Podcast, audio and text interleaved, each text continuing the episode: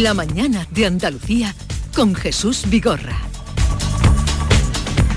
Y a esta hora de la mañana, el día por delante con Paco Ramón. Buenos días, Paco. Muy buenos días, Jesús. Estamos pendientes esta mañana, lo vamos a estar, de la sesión de control al Gobierno andaluz en la Cámara Autonómica. El presidente de la Junta, Juanma Moreno, va a responder a preguntas de los grupos sobre la sanidad pública, las inversiones y el diálogo social. Además, el PSOE va a presentar hoy una proposición no de ley contra la orden de tarifas de la Consejería de Salud. Los líderes de la Unión Europea se reúnen hoy, también mañana, en Bruselas para abordar los problemas de los bancos norteamericanos también del rescate de Credit Suisse. Los 27 van a impulsar la unión bancaria pendiente de la anterior crisis del euro. El presidente ucraniano Zelensky va a intervenir también por videoconferencia. Y superada ya la moción de censura, el presidente del gobierno, Pedro Sánchez, acude a la capital europea y la semana que viene va a viajar a China, donde se va a reunir con el presidente Xi Jinping para abordar, entre otros asuntos, la situación de la guerra en Ucrania. Por cierto, que la ministra de Defensa, Margarita Robles, va a visitar esta mañana la fábrica de Santa Bárbara en Alcalá de Guadaira, en Sevilla, donde se están reparando los seis tanques Leopard 2 que España va a enviar al frente ucraniano. Las empresas que dan servicio en el tránsito de mercancías en el puerto de Algeciras se van a concentrar hoy en protesta por el colapso del paso del control fronterizo que viene denunciando, que vienen denunciando desde hace semanas y que ahora ha corroborado también el Consejo General de Agentes de Aduanas. Y hoy va a comenzar el Ramadán, el mes sagrado del Islam. En Andalucía son 300.000 los musulmanes que están llamados a conmemorar esta festividad hasta el próximo 21 de abril, un periodo en el que deberán abstenerse de beber, fumar, comer y mantener relaciones sexuales durante el día. Ahí, ahí estamos eh, con un problema que Pepe Landi tal vez nos puede... No en el Ramadán, no en el Ramadán, eh, que era la última noticia, Dios Paco, que, daba cuenta, sino, no sé si nos puede decir algo, Pepe, por proximidad, este problema que estamos hoy contando esta mañana, a ver esto hasta dónde llega, y es que las empresas que dan servicio en el tránsito de mercancías del puerto de Algeciras están teniendo problemas, ya están eh, teniendo problemas en el puerto de Algeciras, en el paso fronterizo. Sí, sí, sí, sí. La, verdad es que es un, un conflicto que, quedó también un poco tapado por, el periodo de, pandemia, pero que ya venía de antes y es la coordinación de digamos de los calendarios a las dos orillas del estrecho que, muchas veces resulta resulta muy complicado y que no, ha sido resuelto no fue resuelto antes y ahora vuelve vuelve a reaparecer en estos momentos eh, coincidiendo con el, con el Ramadán, eh, coincidiendo también con la operación Paso del Estrecho, que, aunque se, resuelve con un despliegue logístico bastante impresionante, los que hemos tenido ocasión de conocerlo, la verdad es que es asombroso, puede que sea uno de los tránsitos de frontera regulado y organizado más grandes del mundo a fecha fija además. pero ahora a cuento de qué viene este eh, esta obstaculización en, el puesto fronterizo, el control. Bueno, esta obstaculización viene mm, siempre a, partir de los intereses políticos de, Marruecos que, mm, que utiliza sus fronteras como, como pinza para... No nos llevamos ahora bien con Marruecos pues nos, llevamos también que incluso parece que, estamos acordando en secreto de nuevo el control del espacio aéreo del, del Sáhara, pero claro, cuando un gobierno está acostumbrado a obtener beneficios a través del chantaje, pues esa, esa vía esa vía no termina nunca, el chantaje no termina nunca y una vez que obtienes el primer objetivo quieres el segundo, quieres el tercero y te acostumbras y además si funciona pues pues estupendamente. Es muy difícil compaginar mm, eh, eh, eh, todas estas estos grandes movimientos a las dos orillas, a pesar de que el dispositivo, ya, os digo, en España es, creo que admirable, pero siempre nos enfrentamos con un, Estado autoritario que no tiene, no tiene que rendir cuentas, que no, que no se enfrenta a mociones de censura, críticas parlamentarias, ni en los medios de comunicación, ni, ni, de, ni de distintas opiniones políticas, y, bueno, desgraciadamente eso supone una ventaja para para los malos. Es que eso es un problemón el que pueden tener ahí. Eh, bien, hay otro asunto que quería comentar con vosotros y voy a mm, eh, integrar aquí en esta estupenda mesa que tenemos de charla, mesa de diálogo con Silvia, con Pepe, con José María. Un empeño, mm, bueno, ya conocéis todo, habréis coincidido algún día con Kiko Chirino aquí en las tertulias de la mañana. Y desde que le dieron la agencia eh, internacional a La Coruña, él empezó a investigar desde el primer momento, él y su equipo, los que con él trabajan, pero es que hoy el ideal de Granada da cuenta de algo que esto, ¿cómo puede ser? Eh, da cuenta de que Granada se firmó el informe que suspende a Granada, se firmó mes y medio después de adjudicar la agencia de inteligencia artificial. Eso cuenta hoy eh, el ideal de Granada, del que es su director Kiko Chirino. Kiko, buenos días. ¿Qué tal? Buenos días. Estoy con era, Pepe. Era lo que parecía. Eh, Las cosas eran lo que parecían. Entonces, esto es así. Bueno, lo que, lo que hemos publicado hoy, mm, empezamos a publicar hace dos días el expediente, el famoso expediente que no aparecía. Que tú has venido reclamando un día y otro y habéis venido reclamando. De todas las maneras, de todas las maneras, hasta que hemos conseguido el expediente, que son 397 folios, donde no aparece ningún dato, ninguna puntuación, ninguna maremación que acredite por qué se le da a La Coruña y no se le da a Granada. Mm, se podría justificar, pero es que no aparece ninguna tabla de puntuaciones ni ningún documento.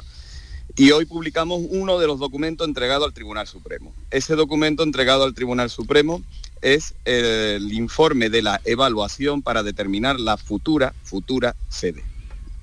Ese informe de evaluación para determinar la futura sede está redactado, firmado y fechado el 26 de enero.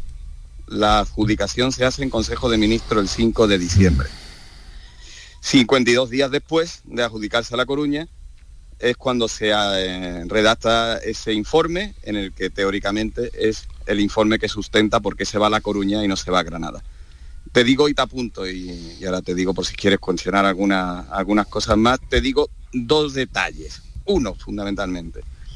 Ese informe del 26 de enero, 52 días después de adjudicarse la sede a La Coruña, está redactado un día después de que el Supremo admitiera a trámite el recurso de las instituciones y de Juntos por Granada, de las asociaciones granadinas que habían recurrido el proceso.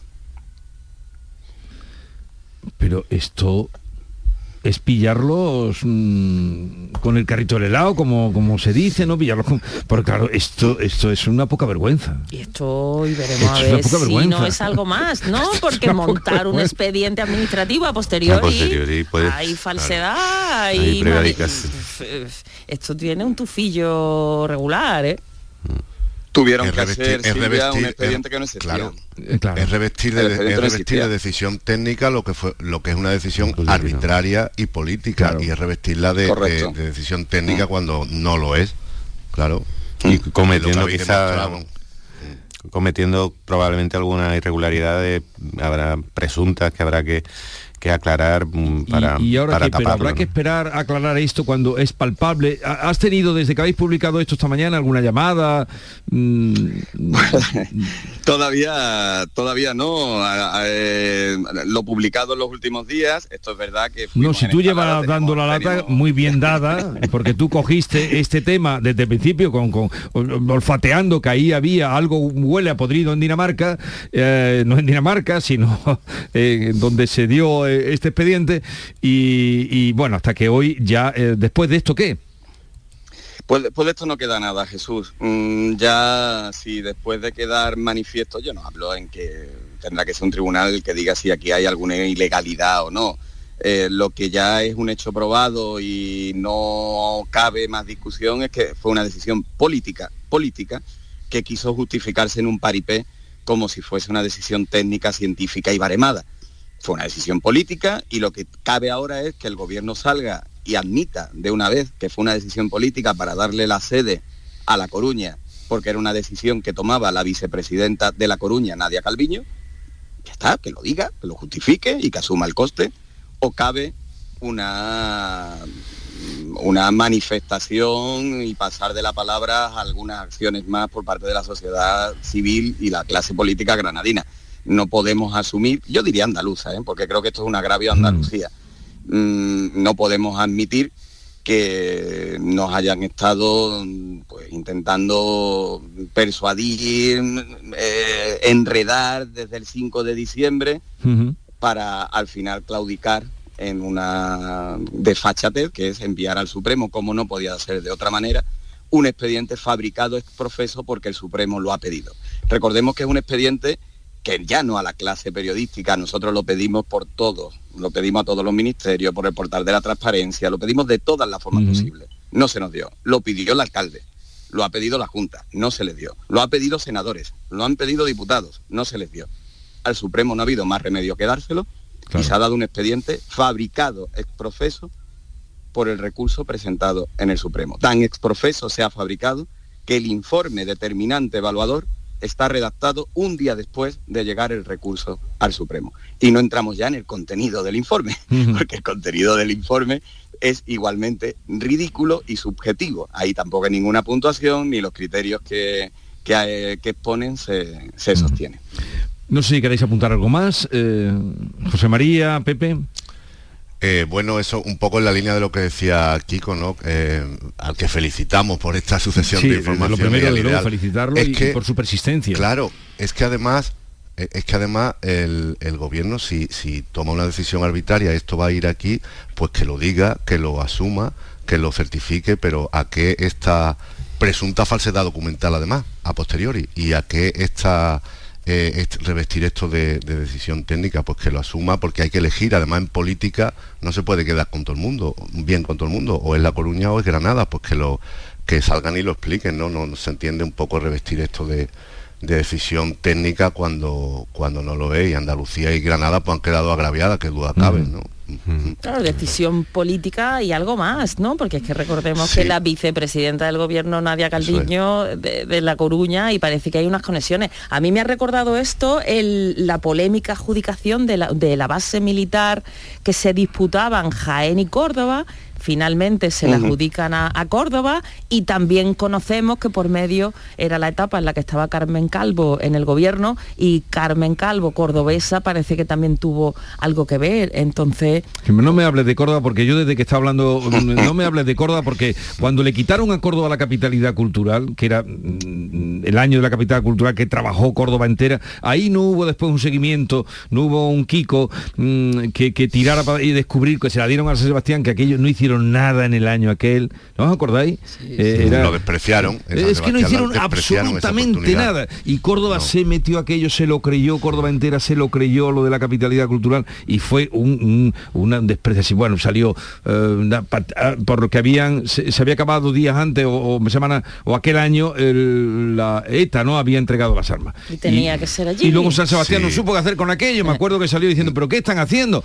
Y aquello fue ah, terrible, ¿no? Y fue un, Terrible. Málaga lo intentó con menos ganas y se subió después al carro, pero es verdad que también lo intentó, pero no. Pero Córdoba, Dios mío, lo que trabajó allí todo el mundo y fue un bueno, una desfachatez y, un desprecio a Córdoba total. No, y Andalucía entera. Andalucía también. Entonces, no me hable de Córdoba, sí está bien traído lo que tú estás diciendo, ¿no? Y lo, peor es que, que, nos traten por imbéciles a los ciudadanos, ¿no? Que, que ni siquiera vayan pretendan dar una explicación y, que traten con, este tipo de, de movimientos burdos de hacer un informe mm, mm, explicatorio, justificatorio al, día siguiente que no existe. al, que no existe al día siguiente de informe. el, caso eh. em, no, han puesto el prospecto de un, de un medicamento de milagro no para justificar porque da igual pero y, lo único que cabe esperar es bueno ya que nos han tomado por, por, por idiotas al menos mm, que se le ponga la cara colorada a alguien y dé alguna explicación pero muy cándido me parece por mi parte porque difícil no creo ni siquiera que se molesten en, en explicar la desfachatez. Hay una constatación ya real, como se demuestra, o sea, una constatación de que han, lo han hecho intencionadamente, sin basarse en nada, eh, pero a ver si, bueno, no van a pedir disculpas, indudablemente, pero por lo menos está ahí. Eh, Kiko, felicidades como expresan tus compañeros y, nada, hay que seguir. Yo, ¿eh? Muchas gracias y felicidades compartida porque también tú y los tertulianos y los compañeros hemos, hemos seguido y habéis seguido mucho este tema y es una cualidad que no debemos perder los periodistas, que es que somos muy pesados y cuando somos muy pesados a veces se consiguen cosas. Sí, por supuesto, por lo menos mm, que no, que no, que no nos mientan, que no, que no nos engañen. Bueno, dirán, pero ahora dirán que este, que este papel no es lo que parece, que es otra cosa, y lo justificarán eh, ante la evidencia. Vivimos en una época. Pero ¿a quién va a creer usted, como decía, a lo que a, lo que tiene delante sus ojos o. vale, adiós, Kiko. Adiós. La mañana de Andalucía con Jesús Vigorra. En España de sexo no se habla, ni de tocarse los 60, ni hacerlo con la regla. No hablamos de que no quiero usar condón, de que tu nombre ya no es ese. No hablamos de quien nos gusta, ni de placer. Pero ahora que ya nos veis, hablemos. Por una educación sexual para la igualdad.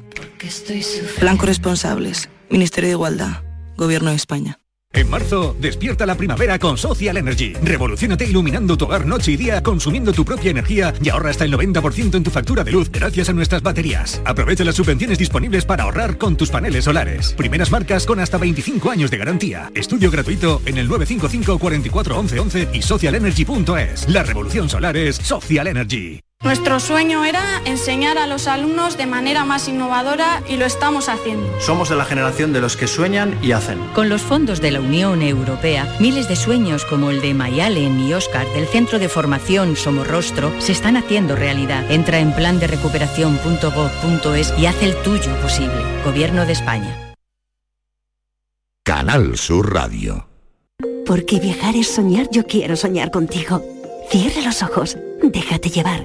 Solo imagina una ciudad, una montaña, sobre ella un castillo y en su interior, como si de un cuento se tratara, una gruta con mil y una maravillas. Porque viajar es soñar. Aracena, la ciudad de la Gruta de las Maravillas. ¿Buscas un espacio diferente para celebrar tus eventos? Nuestros barcos son el lugar de celebración ideal para bodas, cumpleaños y reuniones familiares. Sorprende a tus invitados con una experiencia inolvidable con Cruceros Torre del Oro. Más información en el 954-561-692 o en crucerosensevilla.com. HLA Santa Isabel pone a tu disposición la unidad de traumatología y ortopedia especializada en pediatría, columna, hombros y codo, muñeca y mano, cadera, rodilla, tobillo y pie. Con guardias localizadas las 24 horas y los últimos tratamientos en prótesis. Consúltanos en el 954-570004 o en Luis Montoto 100. HLA Santa Isabel, contigo cuando más nos necesitas. Decimosegunda edición de la Ruta de la Tapa de Santa Olalla del Cala, en pleno Parque Natural Sierra de Aracena y Picos de Aroche. Los días 25 y 26 de marzo, las mejores tapas de nuestros bares, actuaciones en directo, un tren turístico y jornadas de puertas abiertas en monumentos y museos te esperan en la Ruta de la Tapa. Ven a Santa Olalla del Cala, ven a la Sierra Prometida, una del jamón de bellota y del grumelo. Cinco océanos, lo mejor en congelados llega a Sevilla. Precio, calidad, variedad y servicio. Hasta el 9 de abril, pollo entero a 1,90 la unidad. Pescados, mariscos, carnes, verduras, trato personalizado para escoger los congelados que usted necesita. Cinco océanos. Estamos en Triana, Cerro del Águila, Pino Montano, Montequinto y Dos Hermanas. Atención Sevilla. El mundo del automóvil en Sevilla tiene nombre propio. Grupo Berrocar. Más de 30 años en el sector. Un gran stock de turismos y furgonetas en alquiler y un amplio abanico de vehículos en venta con una de las mejores garantías. Búscanos en grupoberrocar.com y en nuestros puntos de venta y alquiler en Sevilla y provincia. Grupo Berrocar. Tu confianza, nuestro motor. Este viernes en el Eurojackpot de la 11 por solo 2 euros hay un bote de 65 millones. Y tan tatara millonario porque con el Eurojackpot, el mega sorteo europeo de la 11, no solo te haces millonario tú, también tus hijos y los hijos de tus hijos y los hijos de los hijos de tus hijos. Compra ya tu Eurojackpot de la 11, que son 65 millones. Eurojackpot de la 11, millonario por los siglos de los siglos. A todos los que jugáis a la 11, bien jugado. Juega responsablemente y solo si eres mayor de edad. ¿Aún no sabes lo que es el kit digital? Más de 300.000 empresas ya lo han solicitado. Si eres autónomo o una pyme de menos de 50 trabajadores, pide ya tu bono digital de hasta 12.000 euros. Es el momento de trabajar conectados, de hacer crecer tu negocio, de mejorar tu ciberseguridad, de disfrutar de los beneficios de la digitalización. Únete al cambio digital. Infórmate en acelerapyme.es. Financiado por la Unión Europea. Next Generation. Plan de recuperación. Gobierno de España.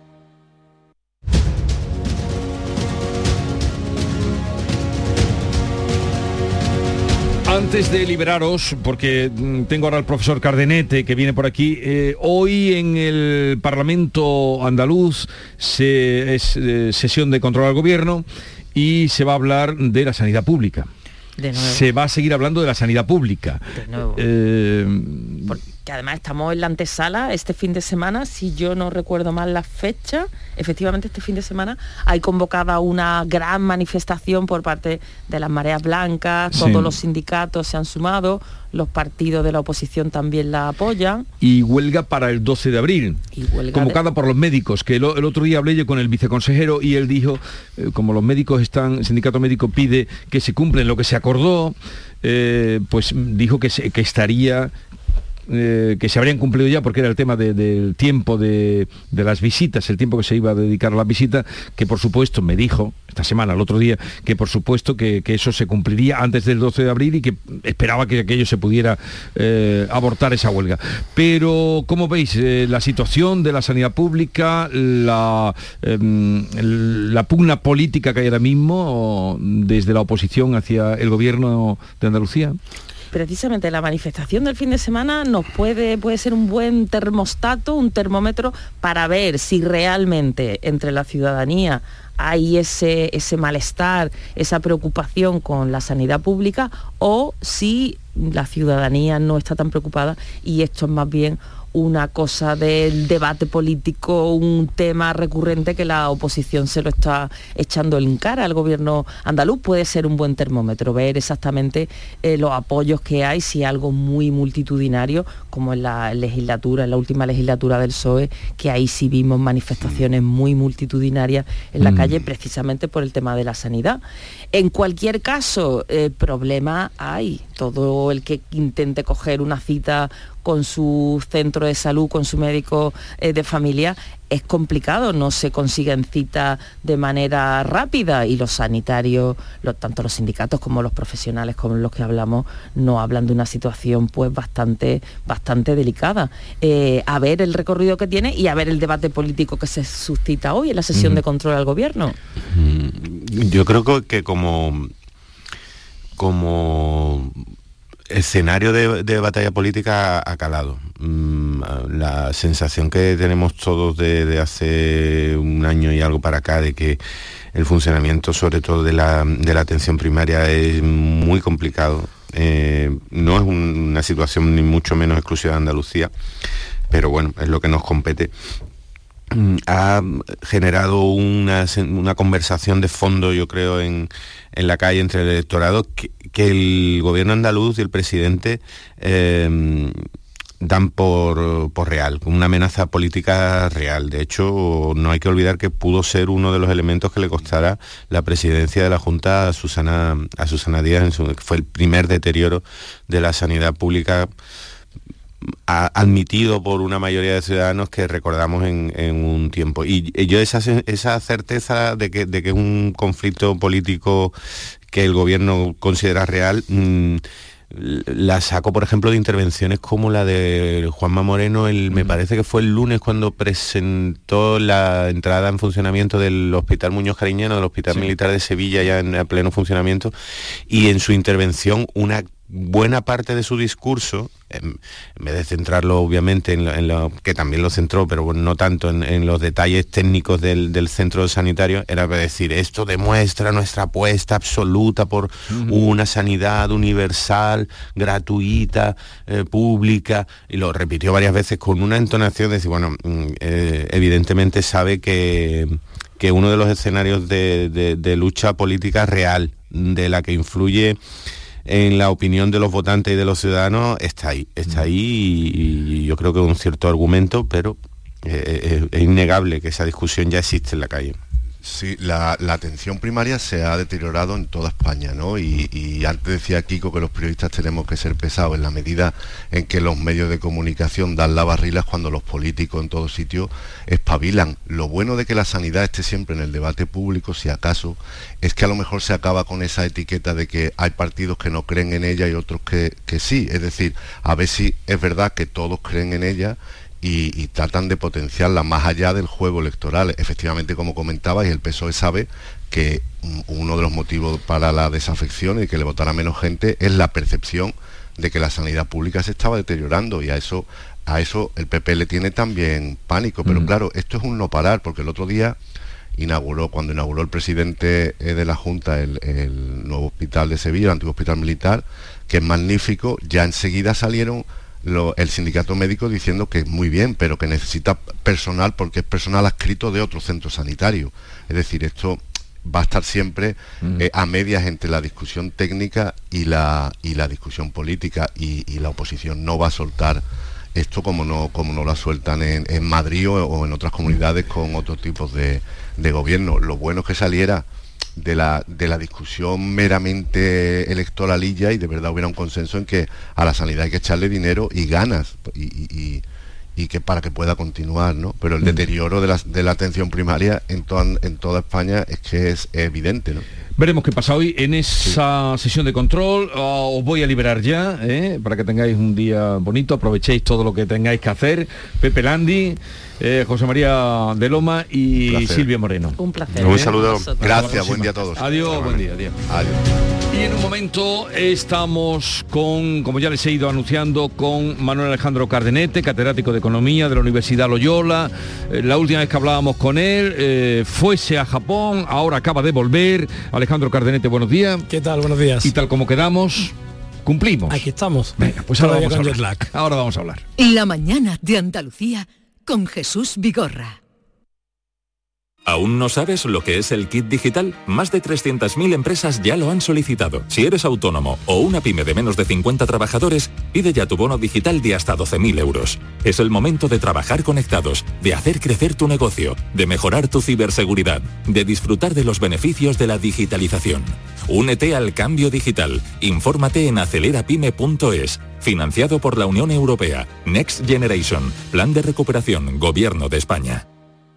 Los fines de semana nos despertamos en los mejores rincones de Andalucía para que conozcas su historia, su cultura, sus curiosidades, sus leyendas. Te invitamos a conocer una Andalucía llena de talento, hermosa, fascinante y única. Andalucía nuestra. Los sábados y domingos desde las 7 de la mañana en Canal Sur Radio con Inmaculada González. Más Andalucía, más Canal Sur Radio. Canal Sur Radio. Si buscas un apartamento baratito en la playa para esta Semana Santa, pues lo mismo no podemos. Pero si quieres un Renault de ocasión, en Sirsa tenemos más de 400. Con la fiabilidad y seguridad de Renault Selección, 100 puntos de control, kilometrajes certificados y una cobertura de garantía europea de 12 meses como mínimo. Ven a Sirsa, tu concesionario oficial Renault en Sevilla. Porque viajar es soñar, yo quiero soñar contigo. Cierra los ojos, déjate llevar. Solo imagina una ciudad una montaña, sobre ella un castillo y en su interior, como si de un cuento se tratara, una gruta con mil y una maravillas. Porque viajar es soñar. Aracena, la ciudad de la Gruta de las Maravillas. ¿Tienes problemas con tu dirección asistida, caja de cambios, grupo diferencial, transfer, turbo o filtro de partículas? Autorreparaciones Sánchez, tu taller de confianza en la Puebla del Río. www.autorreparacionessánchez.es. Líderes en el sector, Autorreparaciones Sánchez. Llega el momento más esperado de las letras sevillanas. Del 22 al 26 de marzo, Tomares celebra su decimocuarta Feria del Libro, la primera gran cita literaria del año en España. Cinco días en los que Tomares reúne a los mejores escritores del momento. La gran fiesta del libro, con más de 120 autores, 30 presentaciones, actividades infantiles, librerías y editoriales. Ayuntamiento de Tomares. Tomares como a ti te gusta. Cinco océanos, lo mejor en congelados llega a Sevilla. Precio, calidad, variedad y servicio. Hasta el 9 de abril, pollo entero a 1,90 la unidad. Pescados, mariscos, carnes, verduras, trato personalizado para escoger los congelados que usted necesita. Cinco océanos. Estamos en Triana, Cerro del Águila, Pinomontano, Montequinto y Dos Hermanas. Si tu hijo tiene problemas con los estudios, no se centra, no consigue rendir o no es capaz de organizarse, es muy probable que tenga un trastorno por déficit de atención. El neuropediatra y su equipo pueden darte las respuestas que necesitas y poner solución a tus problemas aquí y ahora. ¿A qué esperas? Más información en elneuropediatra.es. Imagina dos personas iguales. Pero una disfruta las pequeñas alegrías cada día. La otra espera la gran alegría, la ideal, la perfecta. ¿Sabes qué decimos en Andalucía? Que las pequeñas alegrías no son pequeñas, son la alegría. Y también te lo digo yo, Antonio Banderas. Date una alegría. Ven Andalucía. Consejería de Turismo, Cultura y Deporte, Junta de Andalucía. Alexa, son las 2 y 10 de la tarde y tengo ganas de WhatsApp. Quiero escuchar la radio y reírme. ¿Qué quieres que reproduzca? Pues el programa del Yuyo. Obteniendo el programa del Yuyo. Aquí tienes el episodio más reciente. Hasta para robar y ser delincuente hay que tener arte y ser original. Alexa, para un momento. ¡La sartén! Se me olvidaba la comida. Todo en orden. Venga, Alexa, vamos. Volviendo al programa del Yuyu. Hoy hemos conocido la noticia de que en Sevilla han sido sustraídos siete vibradores de oro. Lo tengo claro. Canal Sur Radio. Esta es La Mañana de Andalucía con Jesús Vigorra. Canal Sur Radio.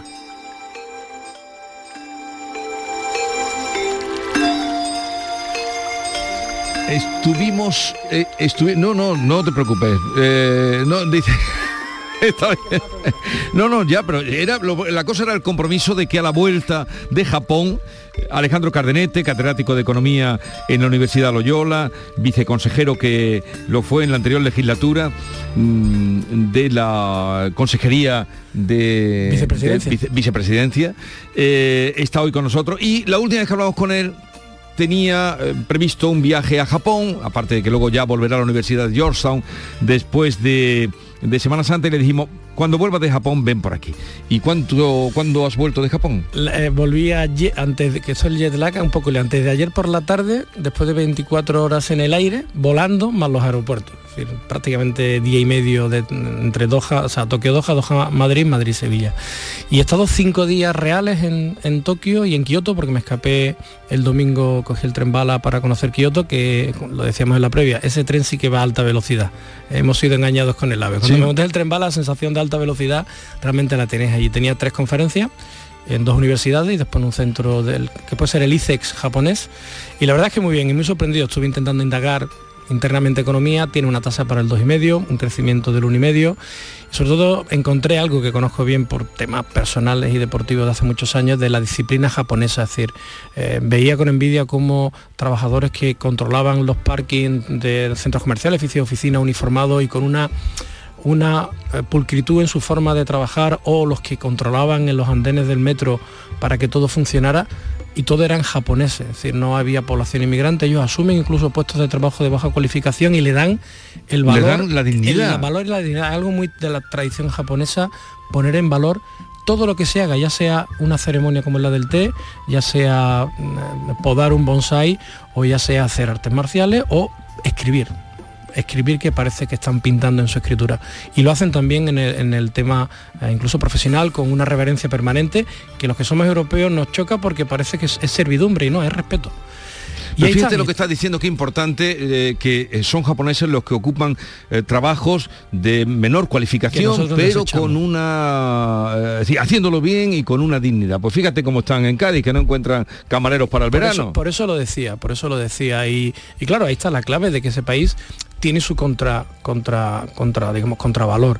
Es un país donde hay una alta tasa de suicidios por el nivel de exigencia, donde hay mucho efecto, lo que se llama burnout, gente quemada por exceso de horas de trabajo, pero la verdad es que en ese aspecto es una sociedad muy ordenada, ese paso del mundo feudal en el siglo XIX, principio del XX al mundo industrial, lo han hecho con una disciplina que en estos momentos de situación de crisis como la que tienen ahora, con una tasa de crecimiento como la nuestra, de algo más del 1, son capaces de tener una tasa de paro del 2,5. Dos y medio de tasa de paro. Dos y medio. Y están aguantando muy bien incluso los temas de inflación, con tipos de interés que ellos sí lo siguen manteniendo bajos para seguir eh, fomentando el crecimiento económico. Eh, el, ex gobernador del Banco Central, que durante 10 años ha sido gobernador del Banco Central, Kuroda, ha sido la, clave de que ese, ese, tipo de política es el que se están desarrollando y sigue manteniendo el crecimiento. Eh, ¿Y qué opinas de la subida de tipo de interés de la Reserva Federal que te has encontrado cuando has vuelto? Bueno, ayer también estarías informado, pero ¿qué, también me, llegó. ¿Pero qué opinas? Bueno, yo creo que la Reserva, la Reserva Federal no quiere cambiar el, ritmo, no quiere lanzar un mensaje de duda, que creo que es importante, y el tema de Silicon Valley Bank, que ha sido el origen de este nerviosismo, es muy específico. Es un banco que estaba dedicado eh, Silicon Valley Bank no es más grande que dos veces Unicaja en un contexto norteamericano lo digo para dimensionar. Eh, no es más grande que, dos, veces, Unicaja. en un contexto norteamericano, de una economía como la norteamericana, con el mayor PIB mundial. Eh, ese banco estaba dedicado a las empresas startups del Valle del Silicio, donde en los últimos tiempos ha entrado una cantidad de dinero ingente que no tenían capacidad los propios bancos de esas eh, entradas de dinero poderlo colocar. ¿Y qué es lo que hicieron? Pues lo más fácil, comprar letras del Tesoro. De hecho, se sabía que en sus balances tenían una acumulación de letras del Tesoro por encima de lo recomendable. Y ahí han fallado los reguladores por no levantar la mano y decir, oye, no podéis tener los balances así porque en un momento dado puede ocurrir lo que ha ocurrido. Han subido los tipos de interés, ayer volvían a subirlo la Reserva Federal y se han ido al 5%. ¿Qué ocurre? Que la letra el tesoro se queda en papel mojado. Los balances no soportan esa realidad y no había cash suficiente para hacer frente a los pagos. Porque en el fondo estaban trabajando una especie de estructura piramidal. El dinero que entraba a mansalva mantenía las rentas que tenían que ir abonando por nóminas, etc. Y si le hace el, grifo, están produciéndose mini, mini explosiones de burbujas de empresas eh, de startups y eso está provocando que no les están dando el dinero y se ha quedado al descubierto. Es verdad que la Reserva Federal Americana y la Secretaría de Estado del Tesoro han reaccionado rápidamente y la propia secretaria, que era ex eh, gobernadora de la Reserva Federal Americana, a mí me cabe la duda de que ha habido un poco de mala conciencia por no haber regulado y haber anticipado y ha entrado a trapo a todo lo que da, incluso garantizando todos los depósitos.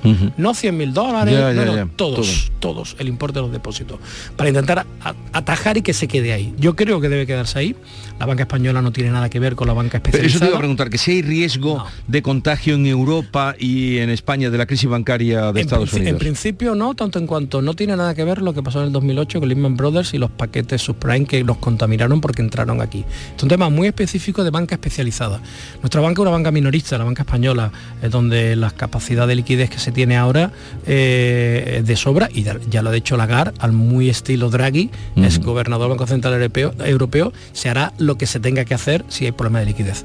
No es el caso, lo que sí es verdad, Jesús, es que antes de ayer tuvimos la gran crisis financiera mundial desde que no se tiene registro, es que llevamos un siglo XXI, crisis financiera 10 años, COVID, crisis post-COVID, guerra en Ucrania. Yo esto lo había dejado en mis manuales de, de, económicas cuando terminé mi carrera en el 94, cuando hablaba del crack del 29 o de la crisis del 73. Y es que nos estamos encontrando una tras otra. Uno ya se pone un poco nervioso y sobre todo y con esto termino, ya estamos cansados. Cansado el ciudadano, cansado las empresas, hasta cansado los dirigentes de tener que ir abordando un problema tras otro y, sin, y, con, continuidad permanente. ¿no? Mm. Pero lo que dijo ayer Christine Lagarde, eh, que tú hablabas de ella, ni estamos comprometidos a subir más los tipos, ni hemos terminado de subirlo. Claro, eso. ¿Hasta dónde pueden llegar? Pues eh, ya tenemos muchos analistas descontados que el año 23 no va a haber de momento, para nada, visos de que haya una reducción de tipo de interés. Es decir, van a seguir subiendo. Si la Reserva Federal ya está al 5, nosotros en la próxima revisión subiremos otro medio punto y nos iremos acercando a ese 4. Y el Uribor nos irá acompañando, que ya está en el 3,5 de largo. El año 23 va a ser de subida de tipo de interés. ¿Hasta cuándo? Eh, hasta que Alemania, y hablo de Europa, no controle su inflación y no la tiene controlada, y no digo llegar al 2%, sino que se empieza a aproximar al 4 y tal, no va a haber bajada del tipo de interés y eso se va a producir durante el año 23. El pasado verano, incluso yo mismo en el informe de Loyola Economy Outlook de invierno, decíamos, bueno, a ver si en primavera comenzamos a levantar un poco el pie. Pero ya estamos en primavera, faltan días. Eh, y no se va a levantar el pie ni hay viso de que se levante el pie. ¿Cuál es el problema? Que los tipos de interés están asfixiando ya a las economías, con unas hipotecas que se están revisando permanentemente subiendo, con un precio de la energía que sigue subiendo, una cesta de la compra incontrolada y todo eso hace que el ahorro que acumulamos durante la pandemia y que nos ha servido para arrancar este inicio de crisis, la pregunta es, ¿cuánto tiempo podremos seguir soportando esta presión? La morosidad todavía bancaria está muy incipiente, pero dará la cara como esto no se mantenga, se mantenga así y se va a mantener. El BVA de Andalucía ha, bueno, ha dicho en el informe que hacía, presentaba ayer que crecerá este año por debajo de la media nacional. La Junta y en concreto la consejera de Economía decía anoche, eh, precisamente en esta emisora, lo explicaba por la sequía solo por la sequía no vamos a crecer o estamos por debajo de la media nacional tres décimas? Sí, nunca en la economía todo es un único factor, normalmente lo que lo explica, son varias variables explicativas. Lo primero, y es lo que más me preocupa, es el hecho en sí. En la previsión que nosotros hicimos antes de Navidades dábamos y fuimos los primeros en dar un de nuevo un cruce de tijera entre el crecimiento español y el andaluz. Desde el año 19, Andalucía superó a España en la media de crecimiento de PIB, incluso en el momento duro de la COVID ya nosotros dimos un 1,5 para España, 1,4 para Andalucía. Saltaron bastantes alarmas. Yo decía, Esperemos que sea algo puntual, coyuntural, que volvamos a tener nuestras tasas de crecimiento por encima de la española en el segundo trimestre.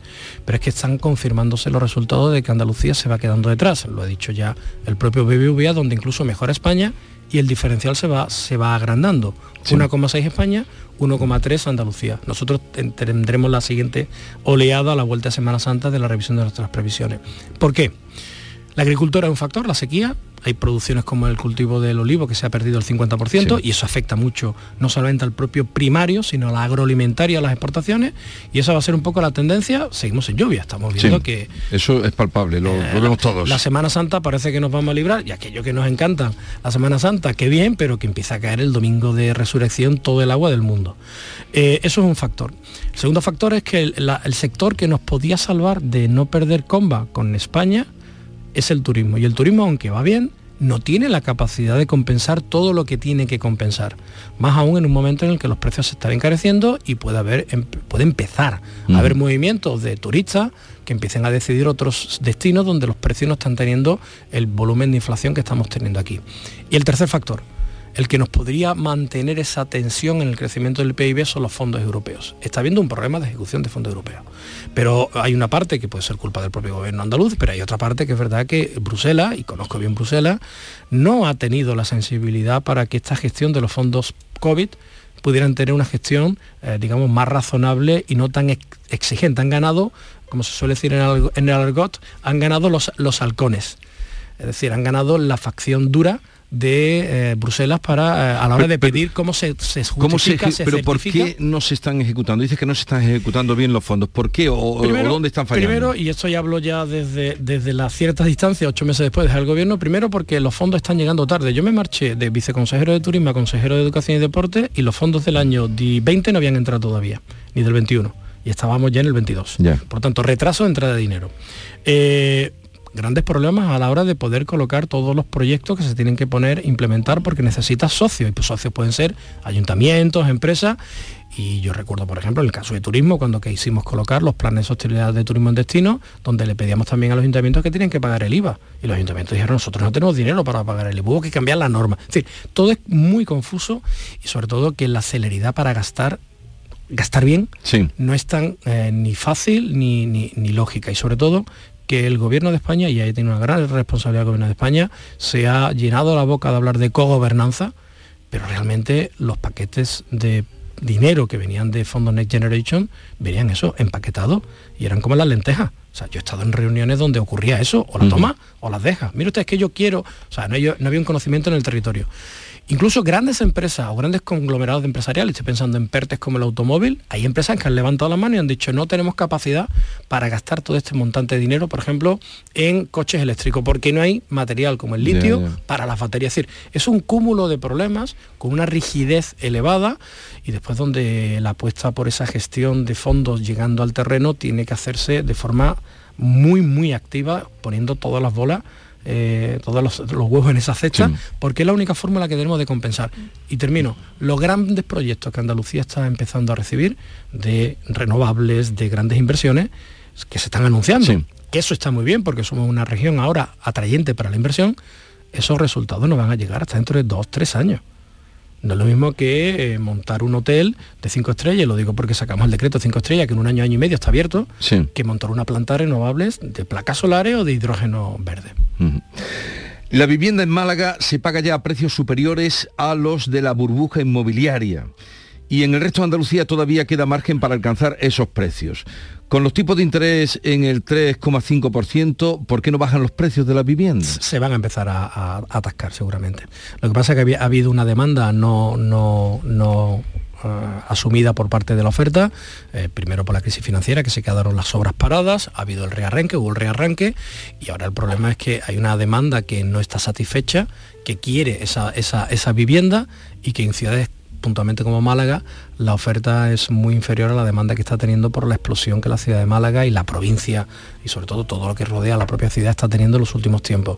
lo normal será que en el corto plazo, ni siquiera en el medio, haya cuando menos un enfriamiento. De hecho, ya hay algunas zonas donde el precio se está enfriando y empezando a relajar, porque no se pueden pedir esas hipotecas. De hecho, la tasa, el volumen de hipoteca, ya el final del 22 ha empezado a bajar. Ha empezado a bajar porque no hay capacidad para pedir esos préstamos, porque no hay capacidad financiera para poder mm. hacer frente. Y hay un tema importante, que esto me lo preguntaban eh, no hace mucho, el otro día de un par de conferencias alumnos nuestros de, de Loyola, eh, cuando yo dije que mi primer préstamo personal en el año 94 de un coche lo paga el 17%, no, se lo creían, ¿no? Como cuando yo compré mi primer pisito. Eh, no se lo creían, ¿no? Entonces, ¿qué ocurría en aquella época? Que los precios estaban a un precio, eh, entre comillas, razonable porque los tipos de interés eran muy altos y la capacidad adquisitiva de una economía familiar, la parte que correspondía al piso era relativamente pequeño. Y ahora estamos en un escenario absolutamente diferente. Ahora la parte que corresponde al piso es infinitamente superior porque los tipos de interés baratos nos permitieron pagar cuotas muy bajas, cuotas que se están duplicando en muchos casos. y ese es el problema que a mí me preocupa en la sociedad española y andaluza. La capacidad de compra que estamos teniendo cada vez menor, la renta per cápita andaluza, el último no tengo en la cabeza, pero está en torno a los 18.000 euros y con un tipo de interés subiendo, en hipotecas que no podemos pagar, una hiperinflación. Y en este escenario mm, vemos el 23. Yo decía el otro día, el año 23 para mí va a ser un año de transición y no sé ya qué va a pasar el 24, mm, porque todos pensamos que en primavera esto mejoraría. Y ahora mismo el escenario es más pesimista, no de crisis con tasas de PIB negativa, pero que sí tenemos que tener, apretarnos bien los machos por el año que nos espera. Y entonces a todo esto, ¿cómo se entiende que Cádiz no encuentre camareros? Por lo que pues mira relacionado con lo que yo decía antes porque porque porque el, nacional entiende que ese tipo de trabajo no tiene por qué eh, realizarlo mientras tenga otro tipo de opciones o haya una cobertura social. Yo esto muchas veces en clase lo digo a los alumnos cuando yo tengo profesores extranjeros que vienen a, dar una conferencia, invitamos y le explicamos, todos los que nos movemos, siempre al lugar, al lugar donde vamos queremos mm. contextualizar, ¿no? Y se le dice que Sevilla tiene una tasa de paro del 18% y pasea por el centro y dice, es imposible, ¿no? Tendríais que estar con los, con los contenedores prendiendo fuego como estarán en Francia, que le han subido un poquito la de jubilación y la que se ha liado, ¿no? A los 64 años. ¿Qué ocurre? Que nosotros tenemos una protección social, primero pública, muy importante tenemos una protección familiar muy importante, somos una economía latina, mediterránea, donde la familia sigue siendo muy importante, y después, y eso hay que aceptarlo, hay una gran economía sumergida. Eh, donde todavía existe incluso el trueque, donde existe digamos, una fórmula para sobrevivir sin tener que aceptar empleos que se considera que son de baja cualificación y que por lo tanto no voy a desarrollar. Es cierto, eh, los camareros pues eh, básicamente los estamos teniendo en, de, países inmigrantes. Yo las, antes justo de irme a Tokio estuve en Oviedo, eh, estuve en Oviedo, en la Universidad de Oviedo, en un, en un seminario y en una sidrería muy famosa tirando la sidra, me di cuenta que todos eran latinoamericanos, los que tiraban la sidra lo tiraban fenomenal y me dijo la dueña del restaurante, pues este chico ha sido el campeón pues este año de, de lanzar la sidra y tal, y era un latinoamericano algo ha cambiado en España y ese problema que decía al principio, en Japón ellos asumen todos los puestos de trabajo con dignidad y, con una realización del mismo, eh, dando todo lo mejor de sí. Aquí no sé si nos hemos acomodado, estos protecciones o círculos de protección social nos hacen desecharlo y hay problemas, como tú bien dices, para la Feria de Abril, que lo estamos viendo. No, no, estamos diciendo que para, en, el tema de, en el tema de albañilería estamos hablando de camareros porque saltaron los de Cádiz y, persisten en lo mismo, que ahora eh, con los menas, una solución que le pueden buscar es los menas que, trabajen, pero que no encuentran y que no tienen una, una provincia que tiene un 25 de paro. ¿eh? Pues este es el escenario que tenemos. La economía del bienestar mm, está muy nos bien. Nos ha hecho ver nos que... Ha acomodado, nos ha acomodado y, entre, entre estar trabajando eh, con un salario, y tenemos también otro problema, el salario mínimo profesional está creciendo de forma exponencial por parte del gobierno central. No, podemos pretender que por medio de decreto las empresas paguen a los trabajadores lo que no están aportando al puesto de trabajo, sino que viene de vía BOE. ¿Qué ocurre? Que el empresario se ve obligado a subir los salarios y otra, en alguna ocasión dice, mira, o no te contrato o te contrato en economía sumergida. Y todo al final es una pescadilla, es un círculo en vez de virtuoso, un círculo vicioso. pero esa situación tendrá que equilibrarse o revertirse en, algún, momento. Para ello hay que tomar decisiones importantes. Miremos lo que está pasando en, Francia. ellos han subido la edad de jubilación y los han subido a los 64 y, y, está costándole el gran disgusto al presidente Macron. Se salvó por los pelos el, otro día de la moción de censura. Aquí eh, seguimos subiendo el salario mínimo y gastando como si no hubiera mañana. Es decir, el presupuesto público está absolutamente desequilibrado y estamos con un déficit público por encima del 5% y una deuda pública por encima del 100% y aquí no pasa nada, y menos en año electoral. Eh, hay veces que la política implica tomar decisiones incómodas para sacrificar el presente de cara al futuro. Pero hay algo que se explica también en clase, el ciclo económico de origen político. Es decir, ahora lo que interesa es expandir el gasto porque estamos en elecciones, ah, pues a todo lo que dé. Ya vendrá, ya vendrá alguien detrás que intente arreglar esto. Lo ha hecho el ministro Escribá con las pensiones. Una reforma que hace falta, porque no tenemos el sistema sostenible. La pirámide poblacional, que como su nombre indica, tiene que tener forma de triángulo, la base tienen que ser los más jóvenes, los de arriba tienen que ser los más mayores, ahora tiene forma de botijo, para que los oyentes lo entiendan. Si la parte ancha se tiene en la edad de los 40 y los 50 y de aquí a nada tendrá la forma de una pirámide invertida. Y eso es insostenible. Y ministro Escribá ha dejado una reforma a media para que el que venga después la intente arreglar. Recuerdo que en los años 80 para el cálculo de las pensiones se calculaba los últimos dos años, en los años 80 pasaron a 5, en el año 98 con los pactos de la Moncloa, en los pactos de Toledo, perdón, eh, se fueron a 15 años y ya estamos en 29. Se va a cerrar en 29 años, donde elige, eliminas dos. Mm.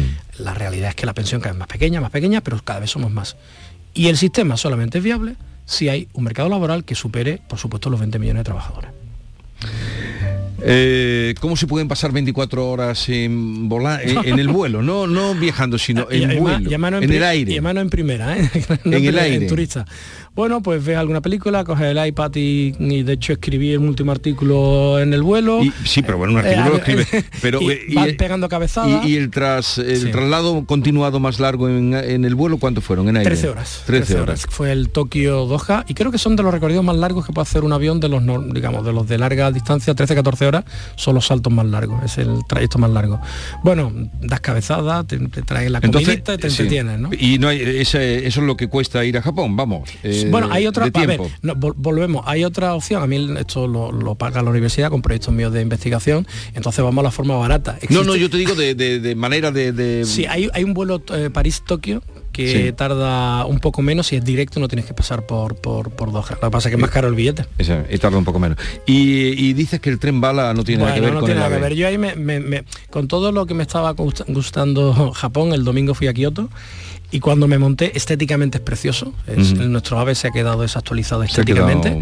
y cuando me monté y aquello salió de Tokio y cogí velocidad daba la sensación de que aquello se iba a levantar de las vías y se notaba esa velocidad entre Kioto y Tokio fueron dos horas y ocho minutos y eran 400 kilómetros. Es decir eh, realmente mm, y sobre todo eso una velocidad que yo no he percibido nunca nunca en el ave. Pero bueno eh, ahora tenemos un ave que va un poco a media. ahora tenemos un aves ave, que llamamos aves. Ahora tenemos un ave que, es medio ave, que no hay día que no llegue tarde. Y eso es otra. Yo no sé quién. alguien se le ocurrirá investigar cuánto dinero ha perdido. Dirán que eso es el chocolate del oro, pero cuánto dinero ha perdido el ave o está perdiendo en los últimos meses. Y eso quien lo mueve cada día sabe, porque están llegando tarde, que es media hora o 35 minutos cuando te devuelven. ¿eh? no es los cinco minutos de antes. Y hay una cosa que no sé si está correlacionado. Eh, ahora va a empezar ya el ave privado. Sí, a ver qué ocurre a ver qué ocurre. Va a ser interesante. Estamos esperando que puedan que, la competencia pueda mejorar esto, ¿no? Yo sí creo en el mercado, creo en la competencia y a ver si se ponen las pilas porque si no se va a encontrar un problema a Renfe, ¿no? ¿Y cuándo te vas a Georgetown? Pues a la vuelta de Semana Santa tengo que terminar de cerrar el tema del visado y iré para allá y estaré también de nuevo entre Washington y Sevilla. Vamos a quedar entonces a la bueno cuando vengas de allí nos puedas contar cosas como ahora. lo que nos cuentan no sé si, en fin, no, nos tranquiliza un poco, pero por lo menos nos pone delante de nuestros ojos la situación que estamos viviendo para que sepamos al menos lo que estamos viviendo. Hay, que abrir la mente y en ese aspecto el viajar te lo da. Y afortunadamente mi profesión de profesor universitario me ha hecho que haya conocido ya, creo que cerca de 40 países durante toda mi vida y cada vez que viajo siempre intento captar qué es lo que se está haciendo ahí, por si algo que podamos mejorar o importar nosotros. Mm. Pero bueno. Alejandro Cardenete, catedrático de Economía de la Universidad Loyola, gracias por la visita y nada, que te acoples pronto. date un paseito, en cuanto que te des un paseito por aquí ya verás que bien te acoplas. sí, ¿Allí qué tiempo tienen? Pues tenían una temperatura similar a nuestra. Están ya empezando la primavera y estaba ya almendros en flor. Ya la verdad que es, que es precioso. Sí, sí, sí, Gracias por la visita. Muchas gracias a vosotros. Esta es La Mañana de Andalucía con Jesús Vigorra, Canal Sur Radio. Canal Sur Radio. Sol Renovables, tu empresa de energía solar. Más de 20 años de experiencia en diseño, instalación y mantenimiento de placas solares y energías alternativas. Enchúfate al sol. ¿A qué estás esperando? Contacte con Sol Renovables para presupuesto de tu vivienda o empresa. www.solrenovables.com o 955 35 53 49 bien te sienta, chiquilla, que bien te sienta. Qué bien te sienta tu traje de flamenca Aires de Feria. Sus nuevos diseños te van a enamorar. Lunares, colores y texturas, reflejos de nuestra tierra. Aires de Feria. Trajes de flamenca llenos de elegancia, sensualidad y creatividad. Aires de Feria. Enamorados de Andalucía. Traje de aires de feria gitana, que bien te sienta. Tomarartesanía.com es la nueva web de Tomar Artesanía, marca de referencia en el traje de corto. Descubre en tomarartesanía.com las tendencias en sastrería campera para el caballista y la amazona. Visita nuestras tiendas en Huelva y Sevilla para tu traje a medida. Vístete en tomarartesanía.com. Da rienda suelta a tu pasión. Llega el momento más esperado de las letras sevillanas. Del 22 al 26 de marzo, Tomares celebra su decimocuarta Feria del Libro, la primera gran cita literaria del año en España. Cinco días en los que Tomares reúne a los mejores escritores del momento. La gran fiesta del libro, con más de 120 autores, 30 presentaciones, actividades infantiles, librerías y editoriales. Ayuntamiento de Tomares. Tomares como a ti te gusta. Compra en tu barrio, compra en la calle Feria. Los comercios locales hacen de Sevilla una ciudad viva y dinámica. Compra en tu barrio, compra en la calle Feria. Organiza Asociación de Comerciantes Calle Feria. Financia Ayuntamiento de Sevilla. Van a dar las 10 de la mañana y Automóviles Berrocar abre sus puertas, deseándoles que tengan un feliz día. Automóviles Berrocar, tu confianza, nuestro motor. Nuestro sueño era llevar nuestro vino a cualquier parte del mundo, de una manera innovadora, y ahora lo estamos haciendo. Somos de la generación de los que sueñan y hacen. Con los fondos de la Unión Europea, miles de sueños como el de Pilar, Francisco y Rocío, de Bodegas Robles, se están haciendo realidad. Entra en plan de recuperación.gov.es y haz el tuyo posible. Gobierno de España.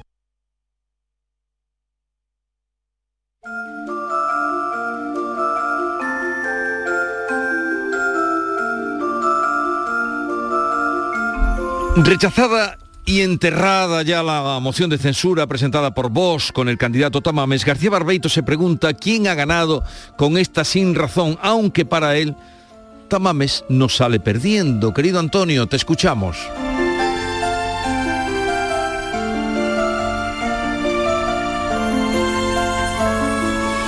Muy buenos días, querido Jesús Vigorra.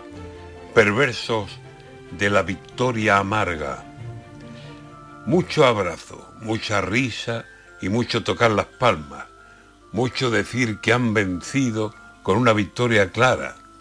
Y es verdad, pero en el fondo, ¿de qué se ha enterado España?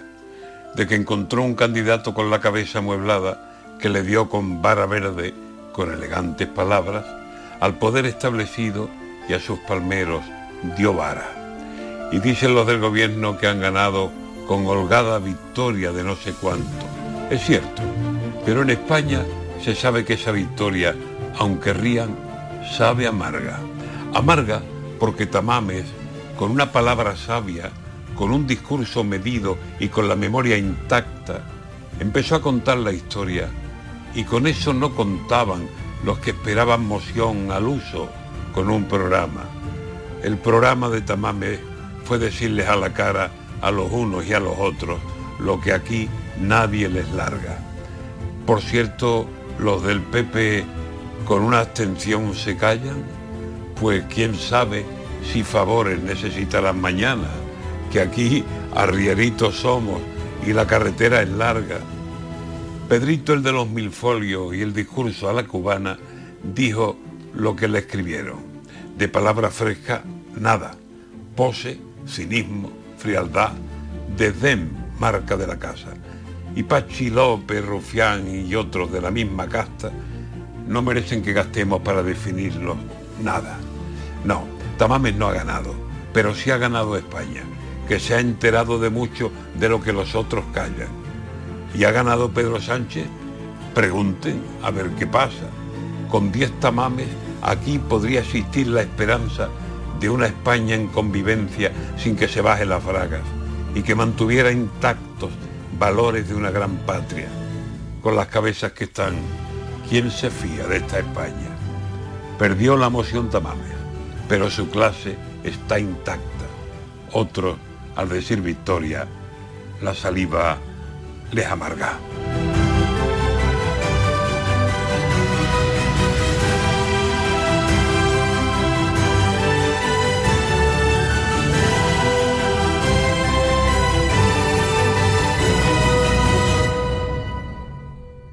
Cercanía. Las historias que pasan en nuestra tierra. Andalucía en profundidad.